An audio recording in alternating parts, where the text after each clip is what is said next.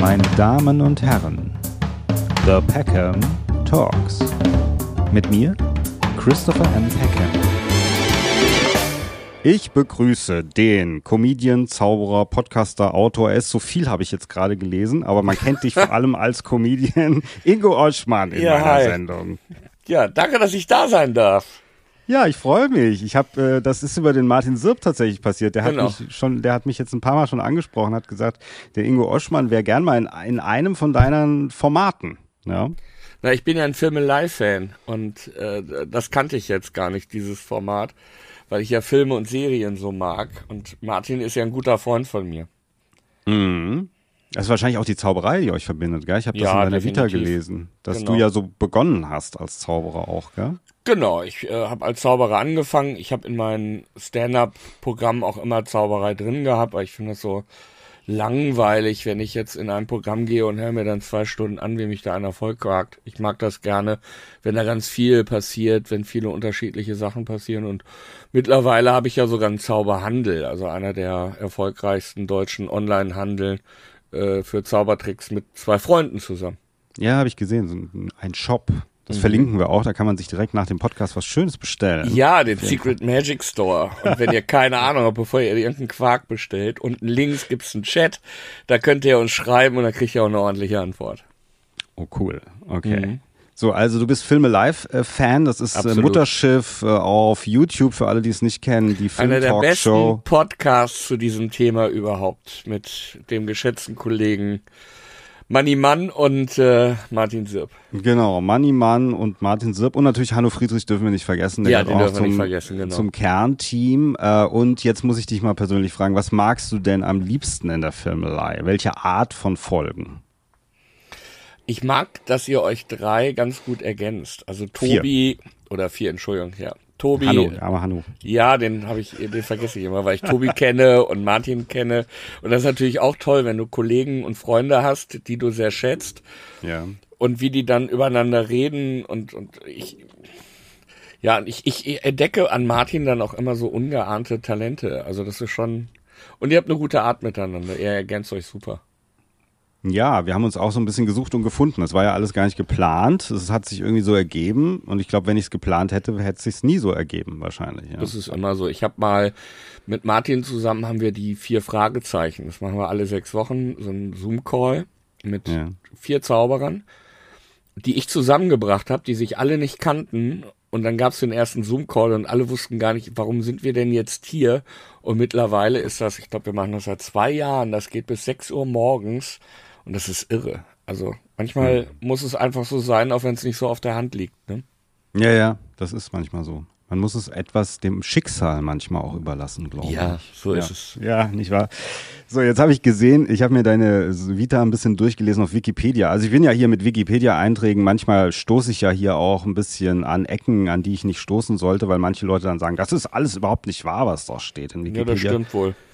Das ist bei dir wahrscheinlich ähnlich oder ist vieles Ich wahr? habe da nie so wirklich reingeguckt, aber Okay. ich weiß, dass da nicht immer alles richtig ist. Ja. Aber es geht natürlich äh, ich, mir nicht darum, die Vita eine nach dem anderen Punkt durchzuarbeiten, sondern ich finde, also vom Gesamteindruck kann man sagen, du bist ganz schön umtriebig gewesen oder bist es immer noch. Also du machst ja sehr, sehr viel, äh, auch äh, als Initiator, viele Projekte und also und seit vielen Jahren, muss man ganz deutlich sagen, was ich ganz toll finde.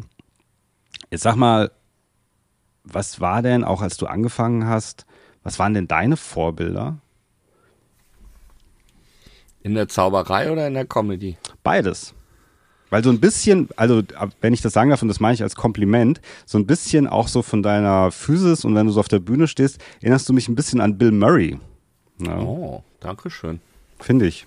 Ja, das der deutsche geht Bill Murray. geht schlimmer, ne? Also Ja. das ist ganz ulkig, dass mir auch viele sagen, ich sei so ein bisschen knarzig. Ähm, was ja auch bei Bill Murray so ist. Der soll ja auch extrem knarzig sein, was mir selber gar nicht so aufgefallen ist, also an mir. Ich sehe mich ja selber als Unterhalter.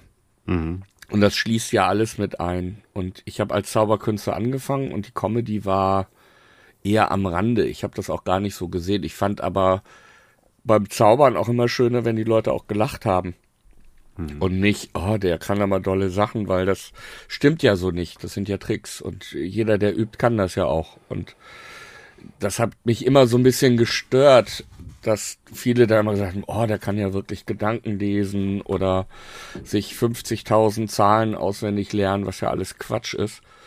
Und deswegen fand ich den, den Moment, wenn, wenn ein Publikum gelacht hat, ich fand es immer besser. Und ich war ja auf vielen Hochzeiten, Geburtstage konnte man mich buchen und ich bin halt auch extrem vergesslich. Und ich hatte zwei Koffer für eine Stunde, also in jedem Koffer, Koffer war eine halbe Stunde und ich habe ganz oft einen vergessen. Und dann kannst du ja nicht langsamer reden um auf die Zeit zu kommen, sondern ich musste dann irgendwie Gags haben. Und so kam das mit der, mit der Comedy. Und ich hatte eigentlich, klar, ich habe Leute natürlich toll gefunden wie Hans-Werner Olm oder ähm, Jürgen von der Lippe, Otto, klar, das konnte man und kannte man, aber da habe ich mich nie gesehen. Also ich habe mich selber auch nie als Comedian gesehen, sondern in der Zauberei waren es dann eher so die Vorbilder, die ich da hatte, wie Paul Daniels oder so, das äh, ist einer der bedeutendsten englischen Zauberer gewesen, der auch immer lustig war, der auch mal großartig äh, die Leute unterhalten hat. Und dann ist das so gekommen. Also das war einfach so ein Prozess. Hm. Also es war gar nicht so geplant. Also ich habe dann 2001 äh, war ich dann bei der Köln Comedy Schule. Das war ein Bewerbungsgespräch. Das war so ein Projekt von Brainpool und RTL, glaube ich. Vor mir war Mario Barth in der Klasse, Schirmherr war Rudi Carell und der ist wohl damals in die erste Klasse, wo äh, Mario Barth da saß, reingekommen und hat wohl gesagt, und, ist jemand Gutes dabei? Und dann hat die Leiterin wohl den Kopf geschüttelt und gesagt, nee, nicht wirklich. und Mario Barth ist der erfolgreichste Comedian der Welt, glaube ich. ja, so, so ist es manchmal, ja. Ja, und da habe ich mich halt beworben. Da gab es ein Casting im Wohnzimmertheater in Köln. Da habe ich dann meinen Zauberkram ausgepackt und dann hieß es, nee, lass mal das Zaubern, erzähl mal was. Und ich wusste gar nicht worüber und habe dann so über meinen Zaubereralltag erzählt. Und es war mehr oder weniger dann improvisiert und die haben sehr viel lachen müssen. Und haben gesagt, das war ein toller Stand-up. Und habe ich gesagt, ja, vielen Dank. Was heißt das denn? Und dann haben die mir so erklärt, was das überhaupt bedeutet. Und ich fand das total toll, ohne Requisiten, weil ich bin ja auch nicht nur faul, ich schlepp auch nicht gern. Und ohne irgendwie Requisiten auf eine Bühne zu gehen und trotzdem die Leute unterhalten zu können, das fand ich schon echt ein Phänomen. Und deswegen habe ich mich dann mehr auf Stand-up äh, fokussiert und der Besitzer, der Georg damals vom Wohnzimmertheater, kam dann zu mir und sagte, ich möchte dich für die Wochenendshow buchen, aber lass das scheiß zaubern sein. Und das war dann sofort mein erster Auftritt als Stand-up und das fand ich ganz toll. Ja, und dann 2003 kam schon Star Search, ne? Hm, genau, Star Search, da gehen wir gleich noch drauf ein, aber die Zauberei, machst du das heute noch manchmal? Ja, ja klar. Intensiver als noch. sonst, genau. Intensiver, okay. Also dadurch, dass ich den, den Shop habe, dadurch, dass du über die Zauberkunst viel mehr Emotionalität reinbringen kannst. Natürlich kann ich auch traurige Sachen erzählen oder Sachen, die einen berühren. Aber über die Zauberei transportiert sich viel mehr. Ich finde das auch schöner, wenn du mehrere. Martin macht das ja mittlerweile auch. Also er hat ja nicht nur die Figuren, sondern er geht ja auch als Martin Sierp raus. Hm. Und das habe ich ja von Anfang an auch so gehalten. Und das ist eben auch für das Publikum toll, weil sie so ein bisschen abschalten können. Weißt du, du kannst staunen und kannst dich auf den Trick einlassen, hast du wieder was Lustiges an Text, dann geht das immer so ein bisschen hin und her. Und das habe ich immer sehr, sehr gemocht. Und äh, ich habe ja auch einen Podcast mit den beiden, mit denen ich den Shop mache, über die Zauberkunst. Und dadurch muss ich mich natürlich auch, weil der wöchentlich kommt, wird in über 60 Ländern gehört übrigens. Und da musst du dich intensivst mit der Zauberkunst beschäftigen und ich habe ja auch selber viele Sachen entwickelt, die jetzt auch in unserem Shop verkauft werden. Hm. Wie heißt dieser Zauberpodcast? Weil du hast ja, ich habe noch gesehen, also du hast dann noch einen, der heißt Einheits drei. drei. Mhm, Einheitsdrei. Dann hattest du einen, der ist aber schon äh, wieder ähm, eingestellt Was worden. heißt ja? wieder? Ich habe den zwei Jahre gemacht. Mhm. Der Mensch hinterm Teller. Der Mensch hinterm Teller. Ja, das war ja aber so wieder Talk eingestellt. Ja, aber wieder eingestellt. Also hast es Ja, dann war es irgendwann halt vorbei. So. Ja, weil das äh, so viel Arbeit war. Ne? Also ich habe auch ja, ja. getalkt mit den Leuten, Mhm. äh, Comedians, übers Essen, über, über Getränke und sonst was. Und ich hatte aber, ich bin da nicht so hartnäckig wie du, weißt du? meine, Z meine Zahlen ich habe, also der war ja auch lang, ne? anderthalb Stunden und ich Ja. habe über einen Tag am Schnitt gesessen. Ja. Ich, ich schneide ja auch mal ganz viel. Ich finde ja Schnitt nicht wirklich überbewertet. Also diese ganzen Äs und Pausen und Ös. Beim Podcast? Echt? Ach, ich schneide ja fast gar nicht. Also das Ja, mache ja. ich eigentlich ganz selten. Nee, mich selten. nervt das total. Und deswegen Mhm. habe ich da sehr lang dran gesessen. Das mache ich auch beim Secret Magic Talk. Das ist aber wirklich Nerdgequatsche. Also wir haben ja vorhin über Filmelei gesprochen, wo du sagtest, ja, das ist schon Sparte. Ich weiß nicht, was wir dann sind, Doppelsparte, weil das, wir reden über Zauberkunst, das, da verstehst du kein Wort. Also wir haben ja auch Fachbegriffe, wir erklären das auch nicht. Das ist kein Anfänger-Podcast, sondern das ist wirklich für Profis, für Fortgeschrittene oder Leute, die einsteigen wollen, die müssen dann aber auch ein bisschen was tun. Da musst du dich dann auch wirklich ein bisschen informieren. Was heißt das? Was bedeutet dies? Was bedeutet jenes? Und da schneide ich, weil meine beiden Kollegen, äh, ja, da gibt's ganz viel äh und äh und ich sag mal und quasi und da schneide ich, da schneide ich halt alles raus, ne? Und bei Einheitsdrei, das ist ein Podcast, den ich mit Ingrid Kühne zusammen mache, da haben wir 11.000 Hörer die Woche. Und das ist aber nur so ein Gequatsche. Also das ist wirklich, Ja. wir telefonieren und dann haben wir gesagt, komm, wir auch mal mitschneiden. Über Gott und die Welt. Und da schneide ich gar nichts. Also der Podcast, wo ich mir am wenigsten Mühe mitgebe, der ist am erfolgreichsten. ne? Ja, aber siehst du, vielleicht hat es auch was damit zu tun. ja, Ja, ja, ja, ja, ja. wer weiß. Also wenn ich mir aber dich so angucke und auch auf der Bühne angucke, ich finde, ich meine, du wirkst ja schon re recht selbstsicher, also relativ so leger, wenn du das machst. Du bist auch schon ein Unterhalter, auch ein Entertainer auch, oder? Finde ich. Möchte ich sein, ja. Möcht- Ja, ja, das bist du auch, finde ich. Also bist du total. Ich liebe Ähm, das. Ich liebe das. Ich möchte nichts anderes machen. Ich finde, deswegen ist der Begriff Unterhalter für mich eigentlich der schönste, weil da alles drin steckt. Wenn ich ein Buch schreibe, möchte ich die Leute unterhalten. Ich habe Hörspiele machen dürfen. Ich habe bei John Sinclair mitgesprochen. Ist das nicht ja. cool? Hm, Großartig. Ich habe ich hab, äh, Helmut Rellergert kennengelernt, also Jason Dark, und er hat mir Band 1 geschenkt von Die Nacht des Hexers, damals noch Gespensterkrimi. Und äh, signiert. Also Oh, irre, oh, irre, toll. irre, irre, mhm. irre, irre. Das ist ja auch eine Sparte, muss man aber auch sagen. John Sinclair ist auch Nerd, oder? Sparte. Denke ich, keine Ahnung. Das ist ein ganz kommerzielles, Ich finde ich finde immer Leute, die in so so so Star Wars Kostümen rumlaufen, das sind Nerds. Aber wenn man da sich theoretisch mit befasst, warum nicht?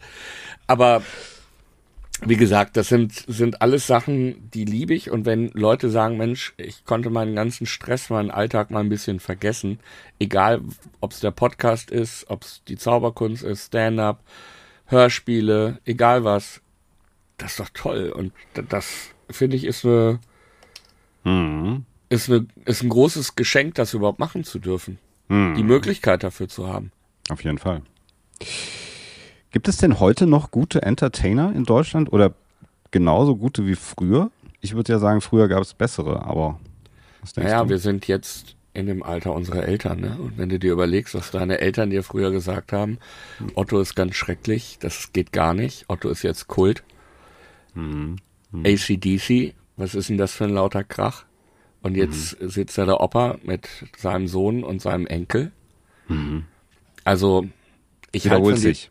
Ja, das sind, also, das sind so Debatten, die jetzt immer schon gegeben. Ja, gibt ja dieses Zitat von irgendeinem, die äh, Jugend hört nicht zu und ist roh und bla bla und das ist irgendwie 5000 vor Christus. Ich, ich halte da nichts von. Also jede, jede Zeit hat seine Talente und, und seine Helden. Ob ich da jetzt was mit anfangen kann oder nicht, das ist ja auch mit der Musik so. Ich höre neue Musik und denke, hat's alles schon gegeben. Und meine, meine Kinder, ich habe ja noch junge Kinder, der Anton ist 10, der Theo ist 5, die finden das ganz toll. Ja, und wenn Julian Bam macht die Robbe singt, dann geht's hier ab und ich höre mir das an und denk, Alter. Aber es ist nicht, es ist nicht meine Zeit. Ich habe meine Zeit gehabt und ich finde es auch okay. Alles gut. Es gibt ja auch neue Sachen nicht gut. Es gibt auch neue. Sträter, der war auf einmal da. Ich finde den toll.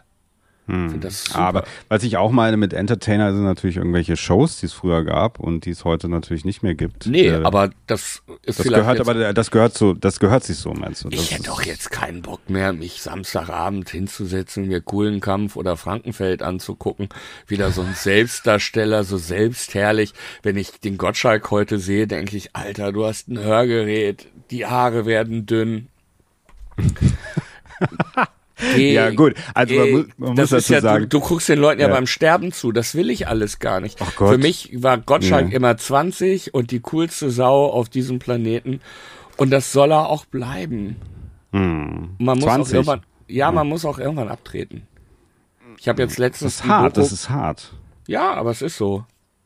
Naja, gut, aber also auf der Der einen kann Seite. ja live weitermachen, dann kann ich ja selber entscheiden, ob ja, ich der hat auch einen. Podcast übrigens. Der hat auch mittlerweile einen Podcast. Ja, gell? ist ja auch alles okay. Mit Mike Krüger zusammen auch. ja, super. Mike ist toll. Ähm, ja, also wenn man diese Sachen, manchmal werden die ja noch wiederholt, so von früher, einer wird gewinnen oder so, und die sind ja sehr, sehr langsam. Das dauert ja sehr, sehr, Mhm. Ganz sehr lang. Tempo. Ja. Gefühl, ein anderes Tempo und so weiter. Ähm, aber findest du nicht auch, wenn man Dinge äh, vermisst vielleicht möglicherweise, die es früher gab, äh, dann und also wenn man die vermisst und sagt, man könnte ja auch sowas machen oder was ähnliches, eine Inspiration daraus find, äh, irgendwie zieht, dann kann wieder was Neues entstehen? Oder denkst du, man sagt dann, nein, ich ich äh, ziehe mich zurück, das sollen jetzt die Jungen machen. So habe ich dich jetzt ein bisschen verstanden. Ich, Aber wir sind ja auch noch nicht so alt. Du bist ja auch Ja. noch jung. ja, erstens das und zweitens habe ich ja nie Abendunterhaltung gemacht. Also ich finde zum Beispiel Joko und Klaas, das ist doch toll, was die da machen und das hat Ja, seinen, geht seinen Ja, du magst es vielleicht nicht, aber die Quoten sind toll, die wagen was Neues.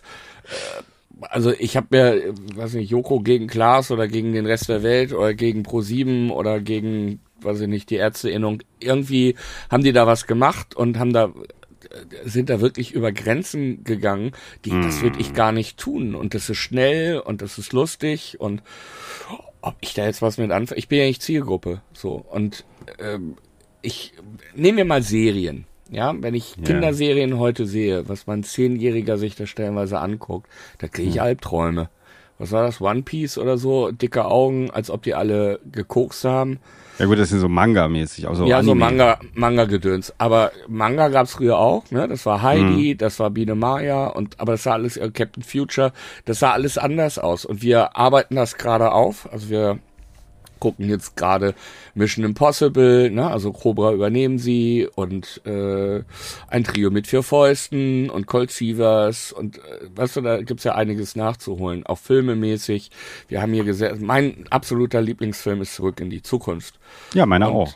Und äh, also eins und zwei. Mit drei habe ich Mühe, aber ich bin froh, dass es den gibt, weil sonst hätt, hätten wir ja gar nichts. Und und jetzt habe ich mit meinem Sohn den Film geguckt und ich habe daneben gesessen, habe eigentlich nur geweint die ganze Zeit, weil ihm das so viel bedeutet hat, weil er das so nachvollziehen konnte. Und ich habe damals die Schule geschwänzt. Ich bin um zehn ins Kino, weil ich sonst den Film nicht hätte sehen können. Meine Eltern haben mir das verboten, ich durfte da nicht rein und ich wollte aber unbedingt den Film sehen und der hat mich komplett abgeholt. Ich wollte die Schuhe haben, die erste Szene mit der Gitarre und der Riesenbox und alles. Ich, ich liebe alles davon. Ich habe die Playmobil, es war so schön, wir waren jetzt im Playmobil-Laden, ich habe den DeLorean gekauft. Habe ich auch. Ich habe den auch hier stehen. ja, und die Verkäuferin hat immer mit meinem Anton gesprochen, bis er gesagt hat, nee, der ist gar nicht für mich.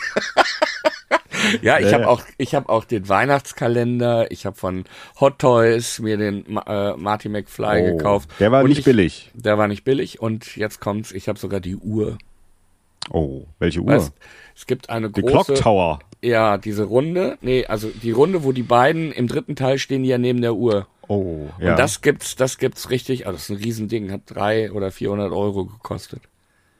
Aber toll. packe ich nicht aus. Also, ne? Achso, lässt du, du bist auch eher, du lässt es noch in der Packung, oder was? Ja. Auch Hot Toys auch in der Packung? Ja, alles in der Packung. Alles in der Packung. Guck mir das dann an und freue mich, aber ich habe Angst, das auszupacken. Das wird zu Ich habe ich hab, ich hab letztens hatte ich in, in einem Talk äh, auch mit jemandem, mit dem Carsten Hafke, der ist äh, Puppenspieler bei, der macht den Bert bei der Sesamstraße. Ach, cool. Ähm, der sammelt auch Figuren und da haben wir gesagt, äh, auch er weiß dann auch nicht so auspacken, nicht auspacken. Und da habe ich gesagt, aber was ist, wenn man es irgendwann auspackt in 20, 30 Jahren und irgendwas fehlt? Oder irgendwas ist kaputt oder irgendwas? Ist, meinst du, Schicksal? Wir werden das nie wissen. Werden- Ach, du packst es nie aus, du Nein. vererbst es einfach sozusagen. oder? Also ich habe den DeLorean habe ich dann zweimal gekauft, dann, weil mein Sohn den auch haben wollte. Dann haben wir den aufgebaut und richtig mit der Batterie und so. Aber nee, an der Ge nee, nee. Das reicht mir, dass ich die Sachen habe. Okay, okay. Ja, aber da, weil du sagtest 10 Uhr ins Kino, das war aber noch so zu der Zeit, das gab's noch, gell? Da gab's morgens noch Ja, ja, Kino. klar. auch elf, Ja. Sonntag um 11 Uhr, weiß ich noch, gab's noch Ja, da Kino und so weiter. Das äh, Cap Caprora oder so, das vergessene Land. Das war irgendwie so ein Dinosaurier. Film, Mhm. ach, das, ich habe das voll geliebt. Oder der ganzen Louis de Funès Filme. Ja, du musst uns auf jeden Fall äh, mal in der Filmelei besuchen. Ne? Ja, also gerne über Bond, Louis de Funès, Bud Spencer. Okay. Oh, das wird schwierig. Na, da müssen wir noch irgendwie. Das ist eher Bud Spencer, Louis de Finesse, das ist schwierig. Da müssen wir den hier. Warum? Den, ja, weil so das Kernteam, äh, da, die reden nicht gerne über sowas. Ja, Bud Warum Spencer das denn Filme nicht? sind eigentlich, sind eigentlich auf dem Index und äh, ja, Louis Finesse auch. Wieso denn auf dem Index? Ja, weil das für viele keine richtigen Filme sind, die wir besprechen. Wir haben ja auch den Hanno, der doof? ist ja unser Arthouse, äh, unser Arthouse-Freak. Ja, das stimmt. Äh, das muss ich immer machen, so wie zum Beispiel noch so mit, das ist dann nicht das F-Team, das ist dann das G-Team oder so, das ist dann der Thomas Nikolai zum Beispiel. Ja. den, den kennst du ja auch, gell? der Ja, ist ja auch öfter mal dabei. Ganz der mag Kollege. gerne über sowas sprechen. ja, Beispiel. siehste. Also da müssen wir dann vielleicht Aber wir können auch gerne über französische Autorenfilme reden. Ein, das Leben ist ein Chanson und so. Großartig, großartig. Ja, toller das Film. wär- ja, das machen wir. wir. Wir halten das mal fest, wir überlegen uns da was, ja. So, jetzt sprechen wir aber nochmal über deine Biografie. Du hast es Mhm. vorhin ja schon mal angesprochen und zwar warst du, äh, 2003 hast du gewonnen bei der Castingshow in Sat1, Star Search hieß das, gab zwei Staffeln insgesamt. Du warst einer der Gewinner, da gab es verschiedene Kategorien, ja. Mhm. Ähm, der ersten Staffel, wie, wie ist denn das eigentlich passiert? Wie ist denn das gekommen, dass du da überhaupt mitgemacht hast? Na, Knacki Deuser hat ja damals Nightwash gemacht und der wurde gefragt, ob er so ein paar Comedians vorschlagen kann und da war ich voll mit auf diesem Band. Und dann riefen die mich an und sagten, ja, schönen guten Tag, Castingagentur, bla bla bla, wir hätten sie gerne bei einer Castingsendung. Da habe ich erstmal schon mal aufgelacht, weil damals gab's ja äh, die SDS, die erste Staffel. Ja. Und da habe ich dann gesagt, ja, wo soll das denn stattfinden? Ja, in Köln. Ich musste dann, ich sag, zahlt ihr Spritgeld?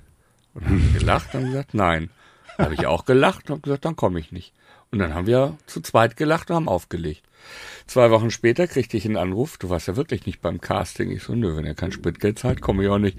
Weil ich da nicht mitmachen wollte. Weißt du, ich hatte da überhaupt keinen Bock drauf. Und dann hieß es, ja, pass auf, ja, ich habe irgendwie ein ganz gutes Gefühl bei dir. Wir machen folgenden Deal. Du fährst auf eigene Kosten nach Köln. Da habe ich schon wieder tief Luft geholt. Und fährst dann oder fliegst dann inland von Köln nach München. Und ich bin nur zu diesem Casting, weil ich noch nie inland geflogen bin. Ich fand das total irre, dass ich nicht mit der Bahn nach München fahre, sondern fliege. Und dann habe ich da mitgemacht und dann haben die mich genommen und ich hatte halt nichts vor. Das ging so sechs Wochen, der Sommer war frei. Und ich gedacht, naja gut, verkehrt sein kannst du nicht, ne? Hast halt eine Erfahrung. Und dann war die vor, gab so eine Vor, äh, ja, so, ein- so ein Briefing, das waren so zwei, drei Tage. Und das war genau in der Zeit, das war damals in Berlin in Adlershof und Adlershof war damals Wiese, Studios und ein Ibis. Mittlerweile ist das ja eine komplette Stadt. Das war alles damals nicht so. Und das war genau in der Zeit, wo Modern Talking das Abschlusskonzert gemacht haben in der Hullheide. Und weil wir alle nichts zu tun haben, sind wir dann zum Abschluss. Ich war damals da. Oh, das Vor- kannst du vor- immer, das kannst du noch deinen Enkeln erzählen. Ja, ich war dabei. Vorgruppe Yvonne Katterfeld. Die beiden auf der Bühne haben sich mit dem Arsch nicht angeguckt, weißt du? Mhm, so. Und ich stand da und habe immer gedacht, wenn du das Ding gewinnst, dann werden die dich hier alle kennen. Aber das wird wohl nicht passieren. Naja, und dann zwei Wochen später kam dann die Sendung und das waren dann vier Folgen und das wurde dann immer krasser. Also wenn ich dann rausging, ey, ich kenne dich, wollen wir mal gesoffen bist, ah, ich habe dich gestern gesehen. Und das war echt cool. Das war echt toll. Und da waren ja auch richtige Stars. Also Ricky Martin hatte sich noch nicht geoutet und ich bin dann hinter die Bühne, habe meinen Rucksack genommen und dann kniff mir einer in den Popo. Damals war ich noch nicht so grau und so dick. Und dreh mich hoch und dann stand da Ricky Martin. Und da war ich völlig baff. Und dann, was sagst du da? Thank you ist ja falsch. Und dann habe ich das to äh, Thomas Hermanns erzählt und der kennt ja die Szene, der lachte nur und sagt, ja, das macht die Ricarda gerne mal. Und mir hat das keiner geglaubt, bis er sich dann endlich dann geoutet hat. Aber das war echt toll. Beyoncé Knowles ist an mir vorbeigegangen. Das war ja das Premium-Format bei Sat 1. Hm. Und das war ja irre, wer da aufgetreten ist. Und das war, ja, war eine schöne Zeit. Ich habe es sehr, sehr genossen, habe es sehr gemocht. Und hat Das- mein Leben verändert, ne? Das heißt, es hat aber auch schon währenddessen dich verändert, weil du irgendwie mehr, immer mehr realisiert hast, oh, aus Ich auf einmal, Ja. ich könnte es wirklich schaffen und so. Ja. Also den Ehrgeiz hatte ich nie. Aber ich habe halt gemerkt, ich wurde immer bekannter, aber das war irgendwie ein Phänomen, das ich gar nicht so mochte. Also ich, ich bin ja eher gerne unter Ausschuss der Öffentlichkeit unterwegs. Mich hat das nie interessiert, irgendwie berühmt zu sein, weil dann hat ja jeder auch eine Meinung zu dir. Weißt du, ich finde ja, es wird alles so überbewertet. Also das, wir waren dann, ich war mit meinem, als die Weltmeisterschaft war, war ich in Dortmund mit meinem Vater, äh, Brasilien gegen äh, Japan. Und da ist so ein Besoffener auf mich zu, guckt mir an und sagt, Oschmann, ich finde dich so scheiße. Ich kann da gut mit umgehen, weißt du, links rein, rechts raus, das gehört halt dazu. Meinem Vater ist das Herz gebrochen. Der hat da nicht verstanden, warum ein wildfremder Mensch so einen Hass auf mich haben kann, obwohl ich doch nur Witzchen erzähle. Weil wenn ich was nicht mag, dann schalte ich halt weg, mein Gott. Und die Leute nehmen so einen Anteil daran. Ich habe auch stellenweise mal Morddrohungen bekommen und so. Und ich bin ja nun wirklich harmlos, wo ich dann denke, wie geht's dann dem einen oder anderen Kabarettisten? Wäre mal entspannt, mit Tobi darüber zu reden. Was der sich da stellenweise anhören muss. Ich glaube, das ist auch nicht so ohne. Und mein Vater kann sich an das Spiel nicht mehr erinnern. Und das war dann so der Moment, wo ich dann auch für mich beschlossen habe, mich ein bisschen zurückzuziehen, weil mir der Preis dann einfach auch zu hoch ist, ne? Und wer mich mag und wer das toll findet, der kommt in mein Solo. Ich spiele sehr, sehr viel. Und Fernsehen mache ich kaum noch. Und ja, ein bisschen noch, aber nicht mehr so viel, weil ich einfach, ich möchte mich dem auch gar nicht aussetzen. Ich, ich verstehe auch die, ich verstehe auch die Motivation gar nicht. Also wenn mir was nicht gefällt, als du auch vorhin sagtest, gibt's keine Entertainer mehr oder nicht, dann befasse ich mich doch gar nicht mit den Sachen. Also dafür ist mir meine Zeit auch viel zu schade. Also das Einzige, wo ich wirklich mal wütend war, also wirklich wütend, das war nach dem letzten Bond. Also da wäre ich, glaube ich, Herrn Craig auch körperlich entgegengetreten. Aber Weil er gestorben ist. Spoiler. der ganze Film war eine Frechheit. Ach so, das mochtest du jetzt wieder nicht, dass der dann Dings. Ah, Okay. Bond, Okay. wieso soll denn ein Bond sterben? Warum hat er eine Tochter? Was soll denn der ganze Scheiß? Ja, ich, ich, also ich bin jetzt auch so insgesamt, aber die Daniel Craig, äh, Craig-Reihe war immer irgendwie was Abgeschlossenes. So, das war einfach. Der hat einen guten Film gemacht und das war der erste. Und dann kam nur noch Mist. So, ja, aber die Fans sagen, aber Skyfall, die Fans mögen auch Skyfall alle. ist mir zu, nee, ist mir einfach zu Magst du auch nicht, okay. Aber ich finde, es ist eine abgeschlossene Sache mit den Craig-Sachen. Ja, aber es geht doch nicht. Also was musst du denn, also da fragst du mich nach meinem Selbstbewusstsein. Was muss man denn für ein Selbstbewusstsein haben, wenn man so ein Franchise übernimmt, so als der größten der Welt und sagt, oh, mach ich mal meine eigene Kiste draus, ne? Das ist doch unverschämt. Aber wie gesagt, also Naja, das steht auf einem anderen Blatt. Ja, Ja. ja, ja, ja klar. Also äh, lo- logisch, ich verstehe das schon. Äh, ich habe äh, noch nicht so viele Erfahrungen dementsprechend gemacht, aber ich habe hier mal eben beim Pack im Stock eine recht erfolgreiche Folge mit dem Manuel Antrag, die ich vorhin auch schon erwähnt habe, gemacht. Die ist auf YouTube sehr hoch geklickt und da ja, am Anfang ging das äh, so innerhalb von zwei, drei Tagen, ja, auf einmal wurden es immer mehr, 1000, 5000, 10.000, 20.000, 30.000 und dann kamen diese ganzen Kommentare und das war das erste Mal, dass ich damit konfrontiert war, dass auf einmal die Leute mich eher sogar hassen. Ich meine, manche können es nachvollziehen vielleicht, aber und weniger sogar den, den Manuel, aber auf, warum? auch viele, also wie ich spreche, mein Hut provoziert sowieso meistens. Äh, Du hast einen roten Hut auf und der provoziert. ja, die, oder die Leute, warum hat der Das Hut sind auf? halt Hornochsen, ne? Die stehen halt, die, die triggert Ja, rot. aber es ging sehr viel Sachen, die Wörter, die ich wiederhole, die mir vielleicht selber gar nicht auffallen. Weißt du, das kann, jeder hat ja so ein bisschen seinen Singsang oder jeder hat so ein bisschen die Sachen, irgendwelche Wörter, die man vielleicht öfter mal benutzt. Also die Art halt zu sprechen, die Art Worte zu wählen. Und das wird einem dann auf einmal bewusst, weil es auf einmal ganz viele sagen. Warum sagt er immer das? Warum macht er immer das? Und dann wird das, äh, muss ich halt immer filtern. Ist das jetzt persönlich oder ist es halt einfach nur irgend so ein, einer, der halt mal irgendwas sagen muss. Und dann natürlich die ganz persönlichen Sachen habe ich natürlich rausgenommen, weil ich nicht so will das da nicht stehen haben. Aber natürlich ist es dann merkwürdig, weil du dann denkst, so warum, was, was ist? Also ich meine, ich habe ja auch nicht das Bedürfnis, wenn ich jetzt sowas gucke, dass ich dann schreibe, Moment mal, der hat jetzt gerade, warum redet der so komisch oder warum macht er da? Weißt also. Aber das sind halt Leute, die sitzen zu Hause, ich weiß nicht, die wollen irgendwie. Na, ich glaube, die Frage ist eine ganz andere. Kannst du damit umgehen oder nicht? Also ich möchte, möchte nicht, ich möchte nicht George Clooney sein oder pff, Dieter Nuhr oder weiß der Kuckuck was und jeder muss sich dazu äußern. Die scheinen damit irgendwie gut umgehen zu können, können das gut wegstecken. Ich mag das nicht, ich möchte, ich lese das auch nicht mehr. Mich interessiert das überhaupt nicht. Dieter Nuhr und George Clooney wurden auch noch nie in einem Atemzug so genannt, auf jeden Fall so verglichen, aber die sind natürlich. Ja, du weißt, haben, was ich meine, ne? Also ja, aber die haben natürlich auch einen Fokus. Abstand, oder? Die haben natürlich auch, also George Clooney hat wahrscheinlich auch tausend Agenturen vor sich. Der kriegt das gar nicht mit, oder? Außer er will. Ich weiß nicht, ob der da so einen, seinen Instagram-Account da selber pflegt oder macht oder tut, keine Ahnung. Ich, mhm. ich kenne den nicht äh, bei, bei Dieter Nuhr weiß ich das, dass der das auch selber macht und ich glaube, das trifft den schon.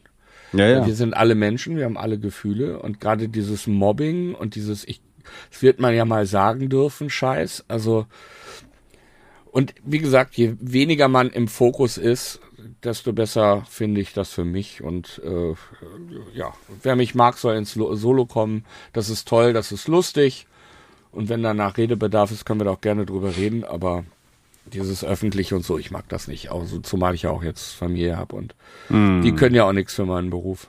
Mm. Na gut, aber das ist natürlich dann auch immer so ein Balanceakt, oder? Auf der einen Seite ist das ja so, du lebst das ja alles und willst das ja machen und es, du brauchst das zum Leben, so, ja, weil es dich gut, ausmacht. Das ist mein Job, ja, dass ich Job. vor Leuten auftrete, aber es ist nicht mein Job, meine ganze Privatsphäre preiszugeben. Und das meine ich halt, weißt du, bei Clooney weißt du alles, was der macht, welche Unterwäsche er trägt, mit wem er dazu verheiratet ist und Stimmt, sonst was. Ja. Du wirst weder ein Bild von meiner Frau noch von meinen Kindern finden. Und mm. das finde ich extrem wichtig. Ja. So. Und das gehört leider dazu. Ich hätte es gerne anders, diese Öffentlichkeit. Ich brauche diese Öffentlichkeit nicht. Ich finde auch, dass das so überbewertet ist. Also als ich dann, es waren ja siebeneinhalb Millionen, die Star Search geguckt haben, Mhm. Dann bist du ins Hotel und wurdest abgegradet und, und die Leute begegnen dir ja ganz anders. Das hat mich immer gestört, weil das ist ein Job wie jeder andere auch. Und wenn das gut, wenn ich das gut mache und die Leute können da was mit anfangen, dann bin ich sehr, sehr froh und glücklich. Aber ich habe zehn Jahre in der Gerontopsychiatrie gearbeitet und Sterbebegleitung gemacht. Mhm. Und das sind wichtige Jobs und da wird nur geklatscht und die Leute sind definitiv unterbezahlt. Aber jemand, der im Fernsehen an so einem Känguruhoden rumlutscht, der kriegt irgendwie 40.000 Euro zur Belohnung. Das ist irgendwie, das habe ich nie so wirklich verstanden. Mhm. Naja, gut, das ist halt so ein bisschen, wie die Welt äh, funktioniert. Ja, aber du musst ja nicht mitmachen. Also, weißt du, das ist ja auch, mhm. nehme ich das dann an. Also ich habe dann direkt nach Star Search also Galagagen gehabt, die waren obszön. Und da habe ich mich nie mit wohlgefühlt. Oder ich habe in, in Halle gespielt, im Gary Weber Event Center oder wie der Mister heißt. Und da waren 3000 Leute und davon haben zweieinhalbtausend auf eine Leinwand geguckt. Mhm. Und ich stand auf der Bühne und habe mich gefühlt wie ein Betrüger. Mhm. Weil dann kann ich mir zu Hause auch eine Videokassette oder einen, äh, einen Stream angucken dazu oder was, dann kann ich es mir im Fernsehen angucken. Ja, aber hast du dann eine Konsequenz daraus gezogen? Ja, klar. Ich habe da nicht mehr im Fernsehen mitgemacht und, und habe das alles sehr runtergekocht und war nicht mehr präsent. Ja, klar. Hm. Ähm, Hast du immer gute Erfahrungen im Fernsehen denn gemacht? Also ich meine, du hast ja dann deine eigene Show bekommen. Wenn sie lachen, ist es Os Oschmann. Das war äh, eben, also gab zwei Staffeln. Äh, mhm. War so ein bisschen wie der Preis von Star Search, gell? dass man seine eigene Sendung bekommt. Mhm. Ja, wobei beim zweiten haben sie es ja nicht gemacht. Also, okay. Muss, ja, weil muss, das musste dann schon, das, das sollte auch schon Hand und Fuß haben und so. Mhm. Ach du, das ist ja wie in jedem Beruf. Also du machst gute Erfahrungen, schlechte Erfahrungen, ne? Also Natürlich gibt's ja, das gibt's ist jetzt tolle eine, eine sehr allgemeingültige Antwort, aber ja, du wirst von mir da nichts internes hören. Ich äh, hab, hab natürlich Situationen gehabt, eine der schlimmsten. Ich, wie gesagt, ich komme ja aus der Zauberkunst und einer meiner oder Helden meiner meiner Kindheit und so waren immer Siegfried und Roy. Und mhm. mein Wunsch war mal nach Las Vegas. Und dann haben die uns eingeladen nach der Sendung, weil ich habe ja in der Celebration-Sendung ja auch gezaubert. Und dann gab's diese Show. Ich saß in der Loge von, von Siegfried und habe diese äh, Zaubershow mir angucken können, die wirklich unfassbar innovativ war. Es gab keine Vorhänge. Die haben die umbauten. Das ging, das war irre. Also sowas habe ich auch nie wieder gesehen. Das war wirklich sehr eigen. So, dann hieß es, wir haben noch ein Treffen mit denen und wenn die ohne Tier kommen, dann wird es ein sehr, sehr schnelles Treffen und der Roy wird eh nicht dabei sein, der hat da gar keinen Bock drauf. So, dann kamen beide hoch, aber ohne Tier. Und ich habe so gezittert, dass die haben mir dann ein Champagner wird's wohl gewesen sein. Ich, wie gesagt, ich habe nur noch in Vokalen geredet. Ich habe konnte das Glas nicht halten, so habe ich gezittert. Und dann haben die gemerkt, wie sehr mir das, wie viel mir das so bedeutet hat. Und dann sind wir in so, das war recht groß alles, sind wir in die Nebenräume gegangen und ich konnte ihm sagen, was das für Räume sind. Ich so, ah ja, und hier meditierst du und hier machst du das und der Räum stand so neben. Woher weißt du das denn alles? Ich so, ja, ich bin halt Fan. Und dann dachte ich, ja, ich schenke den mal. Ich, keine Ahnung, wer mir, ich hatte eine Fliege im Kopf. Ich habe den zwei T-Shirts mitgebracht. Ein, ein Bielefeld-T-Shirt und ein, wenn sie lachen, ist es auch schon mal ein T-Shirt. Keine Ahnung, keine Ahnung. Ich, ich war jung. Also Drogen war nicht im Spiel. Auf jeden Fall wollte ich in den Nebenraum und da stand aber so ein Typ davor. Ich sage, ich möchte da mal rein, da ist mein Rucksack. Und er so, no, we're loading the cat. Werde ich meinem Leben nicht vergessen. So, dann, Loading the cat. ja, dann war da dieser große weiße Löwe auf so einem Plastikstein und machte da so eine Riesenwelle. Auf jeden Fall war das eines der schönsten. Also die haben dann halt gemerkt, wie viel mir das bedeutet, dass es eben nicht einfach nur so ein Pressetermin war und die haben dann wirklich auch alles gegeben und ich habe mit dem Roy ganz toll, ganz, ganz richtig klasse geredet. Also nicht, also der hat mir Sachen erzählt, die man so nicht sagt. Ja, Okay. so über ihre Karriere und wie sie sich da so gefühlt haben. Ganz toll, wirklich irre. Mhm. Ein, ein Tag oder zwei Tage später ist dann dieser Unfall passiert. Okay, da zu dieser Zeit war das. Okay. Ja. Ah. Da war ich gerade bei einer anderen Show, saß im Taxi und da hat man das dann erzählt. Und wir durften, als wir da waren, nur eine Szene drehen und zwar, als der Roy mit dem Tiger gesprochen hat. Und in dieser Szene ist halt auch dieser Unfall passiert.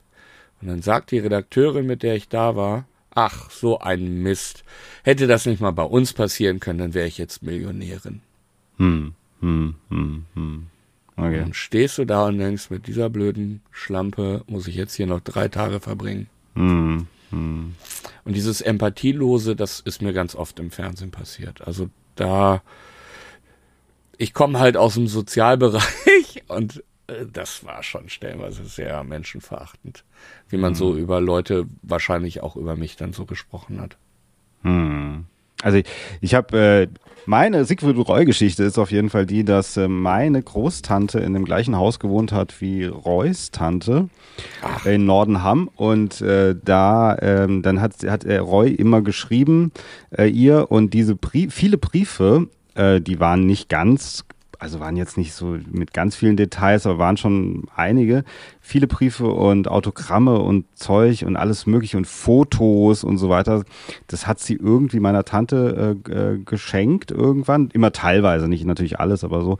Und manches hat, haben die, hat meine Tante dann immer uns geschickt. Ja, und dann habe ich immer diese Sachen da gelesen. Das war aber auch noch aus der früheren Zeit, also noch so 80er, 90er Jahre und äh, wo Roy einfach äh, auch äh, privatere Sachen irgendwie geschrieben hat, aber so, was weiß ich, dass er Deutschland vermisst und so, es war ja so, ein, man war seine Tante irgendwie, ja. Mhm.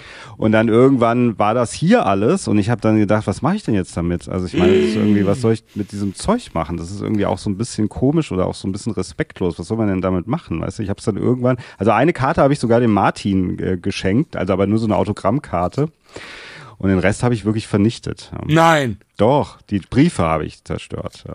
das ist so wahnsinnig. Das Ja, was soll ich denn damit machen? Zeitdokumente. ja, aber das waren ja Da privat. hättest du den Martin mal fragen sollen. Ja, das war in aber- Münster das war so privat, es, aber- Ja, in Münster Abhülsen gibt es das Zentrum der Zauberkunst.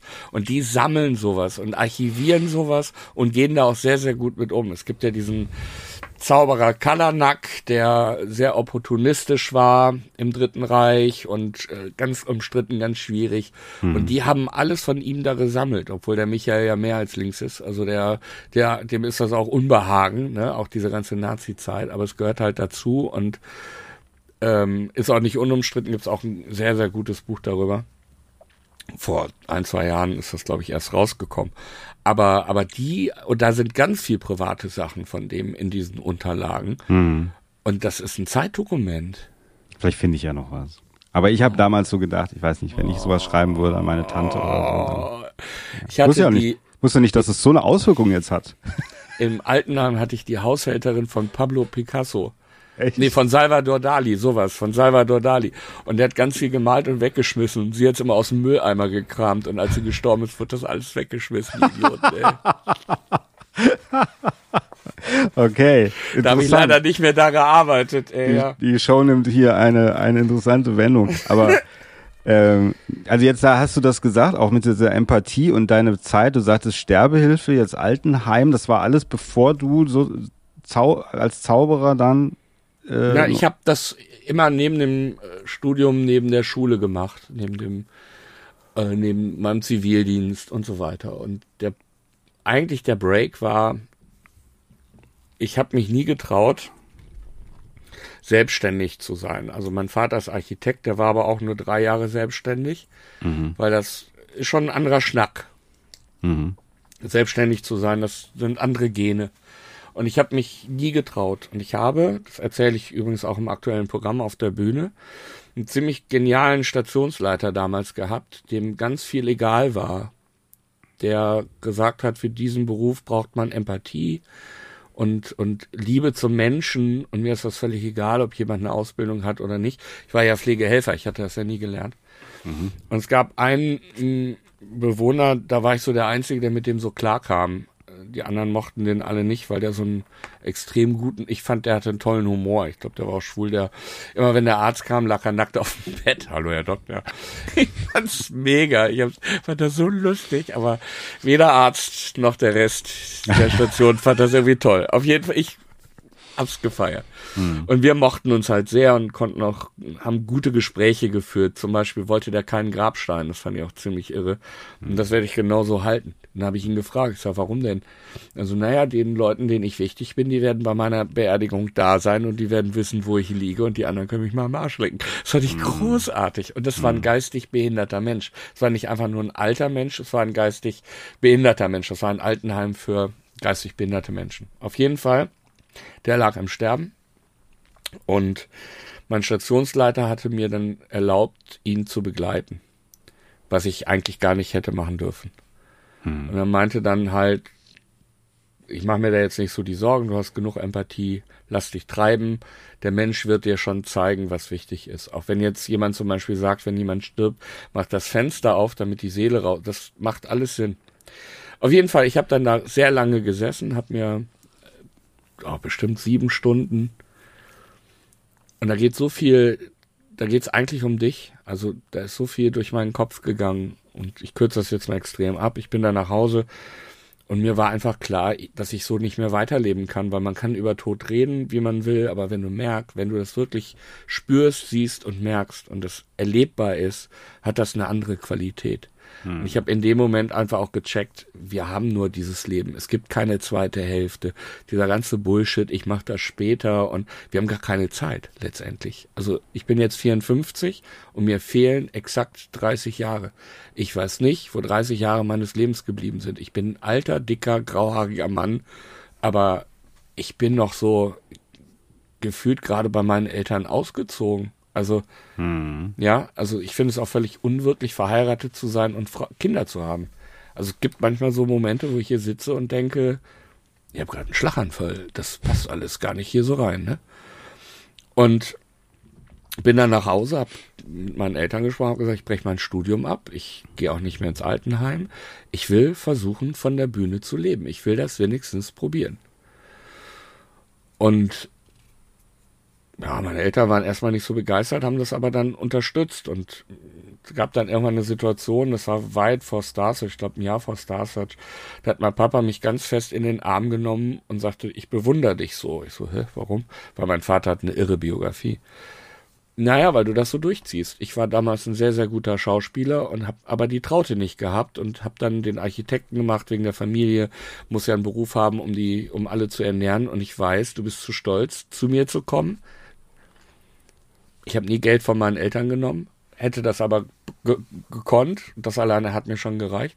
Und sagt, du lebst, Stefan, so nur von Haferflocken irgendwie, aber du ziehst das durch. Und dafür, und hat er mich ganz fest in den Arm genommen. Und das, das werde ich mein Leben nicht vergessen. Und es gibt ganz viele Kollegen von mir, namenhafte Kollegen, die darunter leiden, immer noch leiden, dass sie nie die Anerkennung ihrer Eltern bekommen haben für das, was sie da tun. Mhm. Diesen Seelenfrieden habe ich. Also mein Vater lebt Gott sei Dank noch, aber und das will ich auch bei meinen Kindern, weil ich weiß, wie wie dich das vernichten kann. Also es gibt ganz viele Kollegen, wo auch die Eltern gar nicht mehr leben, gerade der Vater nicht, die bitterlich weinen, wenn es auf dieses wirklich erwachsene Männer, wenn es auf dieses Thema kommt, weil sie diese Anerkennung nie bekommen haben. Mhm. Ja gut, aber das sind auch immer diese zwei verschiedenen Welten. Also ich kenne das von meinem Vater, der lebt nicht mehr, aber der hat, äh, der hat die Familie auch früh verlassen. Ähm, aber der ist Zeit seines Lebens, auch als ich wieder, ich hatte viele Jahre, auch als ich Kind war, eigentlich fast gar keinen Kontakt zu ihm, nur ab und zu mal sporadisch. Und dann, als ich älter geworden bin, so volljährig war und so, hatte ich wieder mehr Kontakt. Aber da habe ich schon Kurzfilme gemacht auch. Und ähm, der kam, der war eher so in Frankfurt am Main, eher so ein bisschen eine Art Banker also er war mhm. kein Banker, aber so in diese Richtung eher. Mhm. Der konnte damit überhaupt nicht umgehen, was ich mache. Und der hat mir das zwar nicht wirklich gesagt, aber der hat mich das spüren lassen. Mhm. Und ich, dadurch, dass ich aber nicht so ein enges Verhältnis zu ihm hatte, glaube ich, ist das, habe ich das relativ äh, überwunden, ja. Oder ich weiß nicht, ob man es je überwindet. Aber trotzdem ist es genau dieses Ding. Also man macht was, man ist halt so und es sind mhm. Menschen, die leben aber in anderen Welten, die können es nicht anerkennen und dadurch ist der eigene Selbstwert äh, schwankt, weil man natürlich die Bestätigung von seinen Eltern braucht, ja. Und ich meine, es geht ja hier um Liebe. Also ja, genau. Also jemand, der mit mir damals im Haus gewohnt hat, mit dem ich spielen musste, obwohl ich ihn nicht mochte, aber es hat nichts mit seiner Neigung zu tun, mhm. äh, der lebt mit einem Mann jetzt zusammen und die Eltern und er war immer Mädchen, äh, immer Muttersöhnchen, die akzeptieren das nicht. Mhm. Gute Freunde meiner Eltern. Ich versuche immer wieder mit denen zu reden, damit, damit die, weil ich, der leidet wie ein Hund. Und, yeah. und das darf nicht sein. Wegen so, weswegen? Also warum? Ja? Also mhm. es ist ja, weißt du, er, er, er macht nichts Böses, sondern er lebt gleichgeschlechtlich. Das, das ist völlig normal. Und das ist, da ist nichts Verwerfliches, nichts Schlimmes, gar nichts dran. Und diese Eltern akzeptieren das nicht. Wenn der Mann in die Wohnung kommt, dann gehen die. Mm.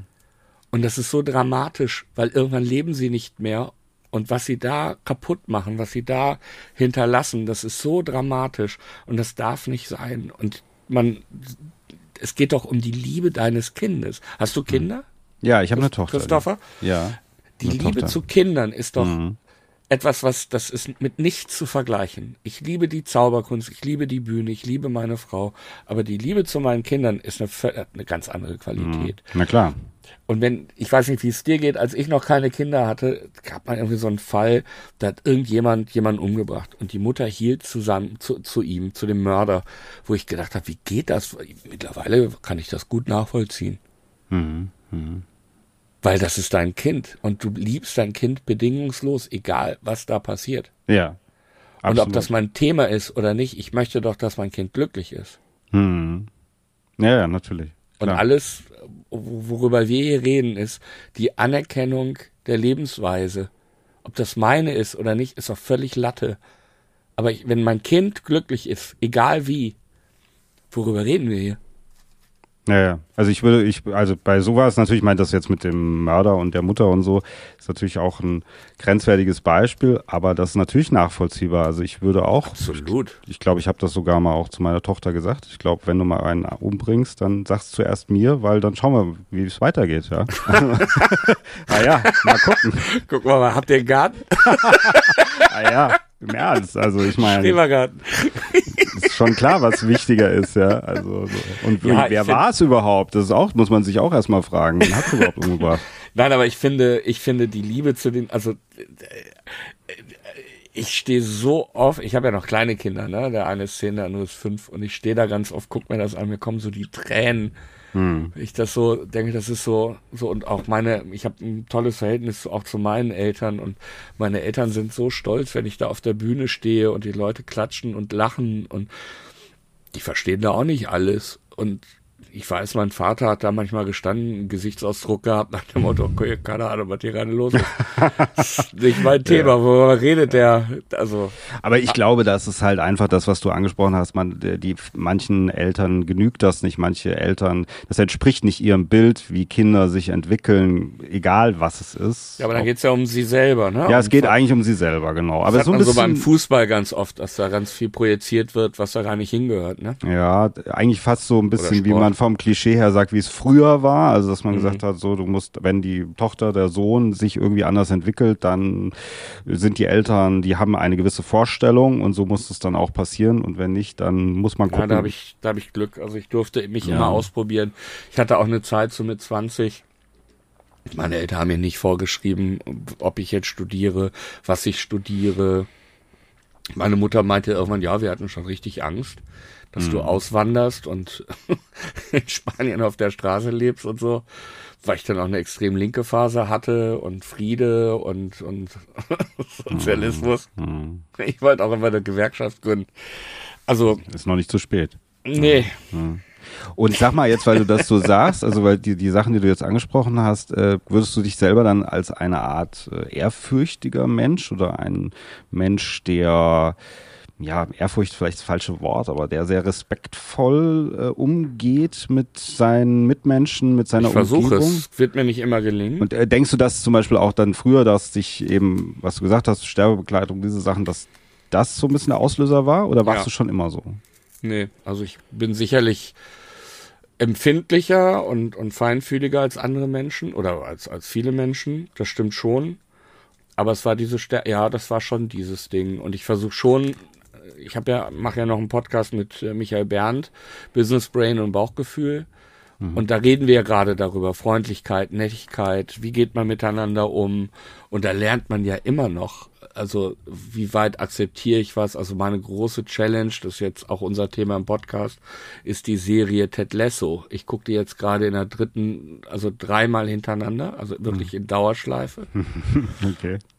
Und ich lerne so viel und gibt so, also wir diskutieren da auch gerade, ob er das so sehr bewusst macht oder, oder ob er wirklich so naiv ist. Und ich glaube, das ist halt die Lesso-Methode. Also der, er tut ganz oft naiv, ist es aber nicht, weil, weil er ja auch so Einbrüche hat und so und, und so weint, das Leben ist so hart. Und ich glaube, der weiß genau, was er tut. Aber manchmal sich nicht immer, also was weiß ich, ein Freund sagt, ich bring, bring dir das Buch vorbei oder ich bring dir das Geld vorbei und dann hörst du nichts.